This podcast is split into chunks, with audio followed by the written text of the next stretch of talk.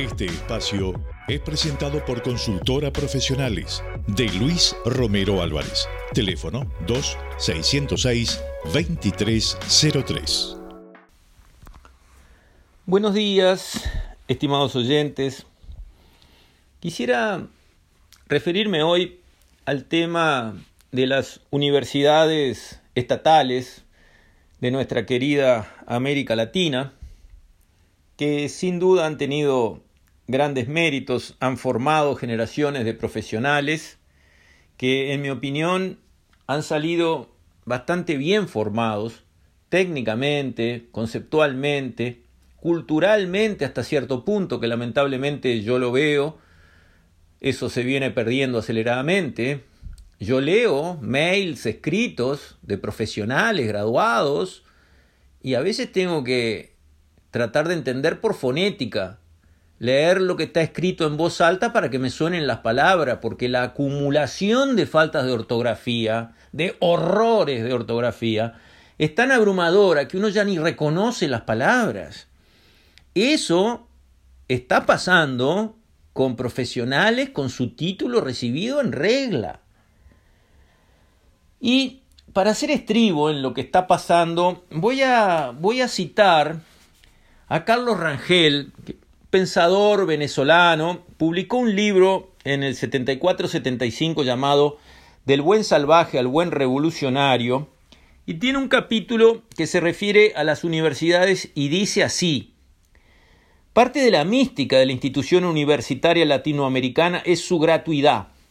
Otra parte es su autonomía, que consiste en la elección de las autoridades universitarias por un claustro, compuesto por profesores y estudiantes, en la inversión discrecional de recursos que les son transferidos del presupuesto del Estado, y en ser recinto universitario en un no man's land en cuanto a jurisdicción policial, etcétera, etcétera.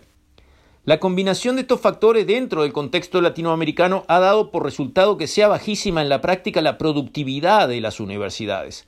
Aún medida esa productividad en su forma más primitiva, horas de clase dadas efectivamente por los profesores, horas de clase efectivamente atendida por los alumnos, número de repitientes y de egresados con relación a los inscriptos, y desde luego egresados por especialidades en relación con las necesidades reales de la sociedad y si de esas mediciones primitivas se pasa a otras más refinadas, el cuadro se hace abismático. Esto dice Rangel, y lo dice hace una eternidad, de las universidades estatales latinoamericanas. Y creo que ese material, ese comentario, debe hacernos reflexionar. En primer lugar, el tema de lo que es la gratuidad. Hay una gran bandera de decir la universidad debe ser gratuita. Y eso es una tradición larga y valiosa, por ejemplo, en el Uruguay, donde alguien puede cursar toda la escuela, todo el liceo y toda la universidad hasta recibirse de algo sin pagar una matrícula. Ahora, de eso a que esa gratuidad sea en favor de los pobres, que es como debería ser, hay un trecho enorme. Para ver si la gratuidad está ayudando a los pobres o está transfiriendo recursos de toda la sociedad a los no pobres, medios y ricos, miremos quiénes salen de la universidad. Y estadísticas hay y son buenas. ¿Saben cuántos salen de origen realmente pobre de las universidades nuestras con un título de graduado? Un porcentaje ínfimo. El hijo del albañil no sale graduado de ingeniero. Esa es la regla. La excepción es que uno allá, cada muerte de un obispo, sale graduado. Pero los porcentajes abrumadores de 90 y pico largos por ciento son de clases medias y altas, que podían pagar, y que muchos de esos en realidad vienen de escuelas y liceos privados donde pagaron mucha plata. Y cuando llegan a la universidad los padres dicen, ah, ahora empiezo a ahorrar. Empiezo a ahorrar a, lomo de todo el resto de la sociedad que con sus impuestos, los pobres y los ricos, porque los pobres también pagan IVA en cantidad de cosas y aportan plata por todos lados, pero el nene va a la universidad y no tiene que pagar nada. Aunque el papá y la mamá podían pagar como pagaron la escuela privada y el liceo privado. Pero en la universidad todo el mundo gratis. Tema de la gratuidad. ¿Es un tema de justicia?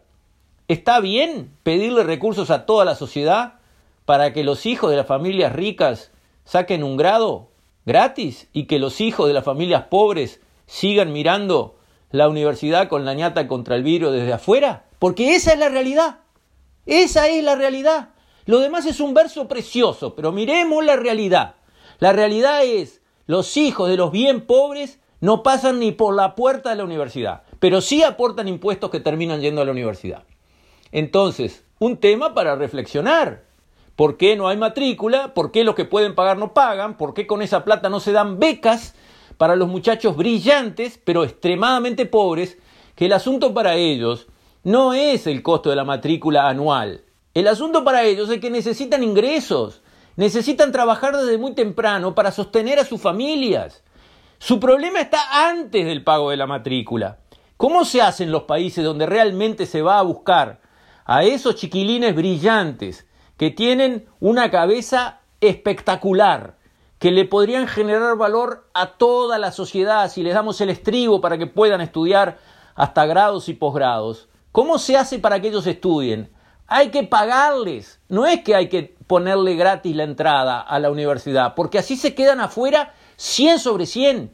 Hay que darles plata para que estudien, una beca, que reciban dinero, el que ganarían vendiendo diarios o haciendo lo que pudieran, haciendo changas, ese dinero para que estudien.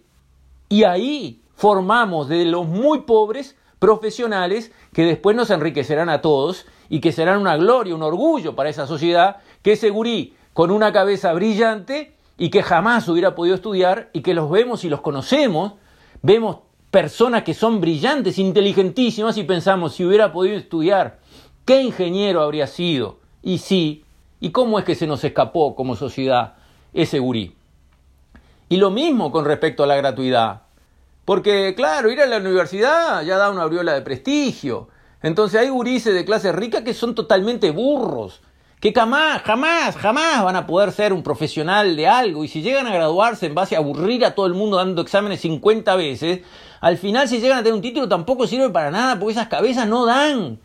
Y entonces hay que tenerlo año tras año, perdiendo exámenes, perdiendo clases, arrastrando, ocupando sala, ocupando profesores, ocupando todo personas que no tienen las condiciones para estudiar una carrera, pero como es gratis, que siga.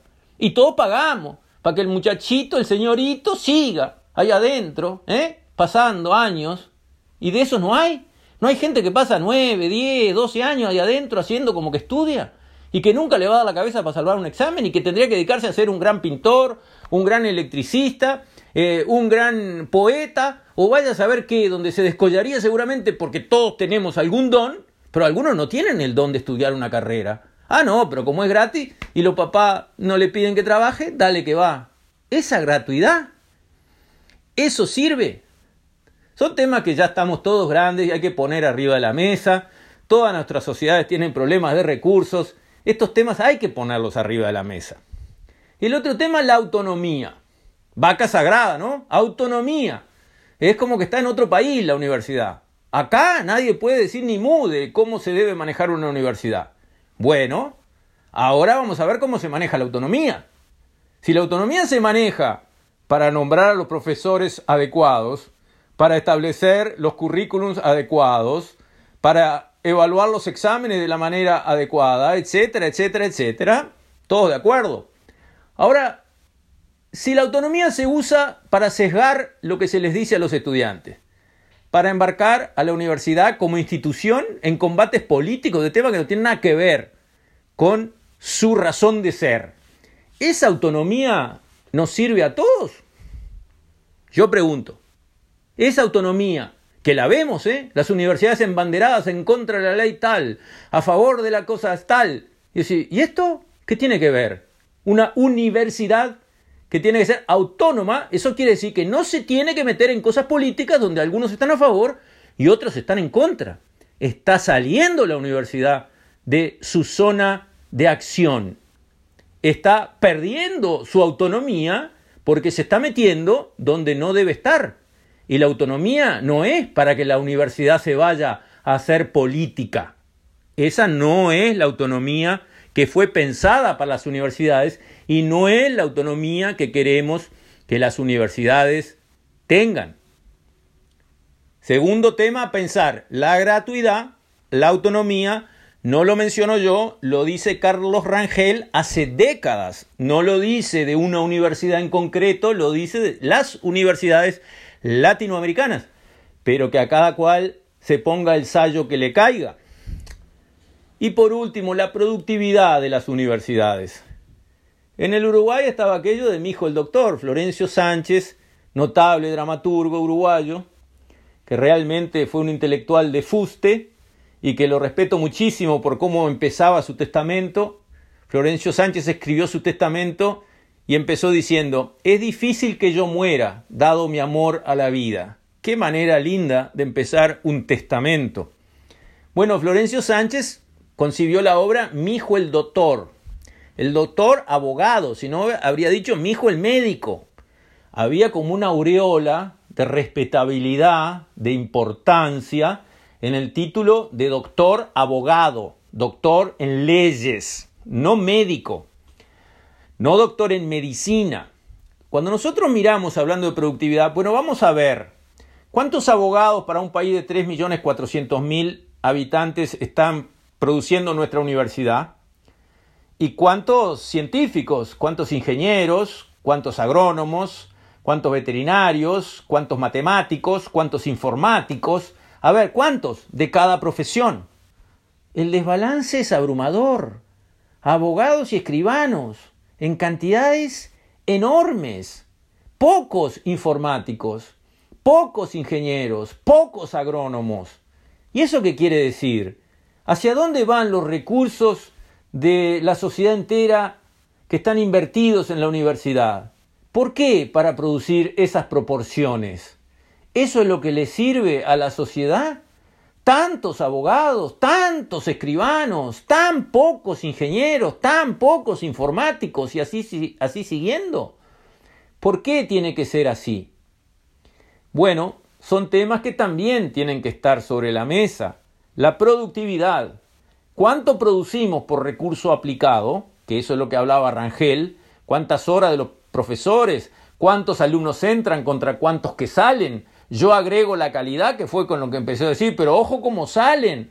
Porque si salen sin saber escribir, toda la cadena de formación de la persona falló. Un profesional no puede escribir lleno de faltas escritos oficiales que se presentan, no es una esquela escrita a un amigo en un bar apurado, estamos hablando de documentos de un profesional, escritos importantes que se presentan a tercero con su firma.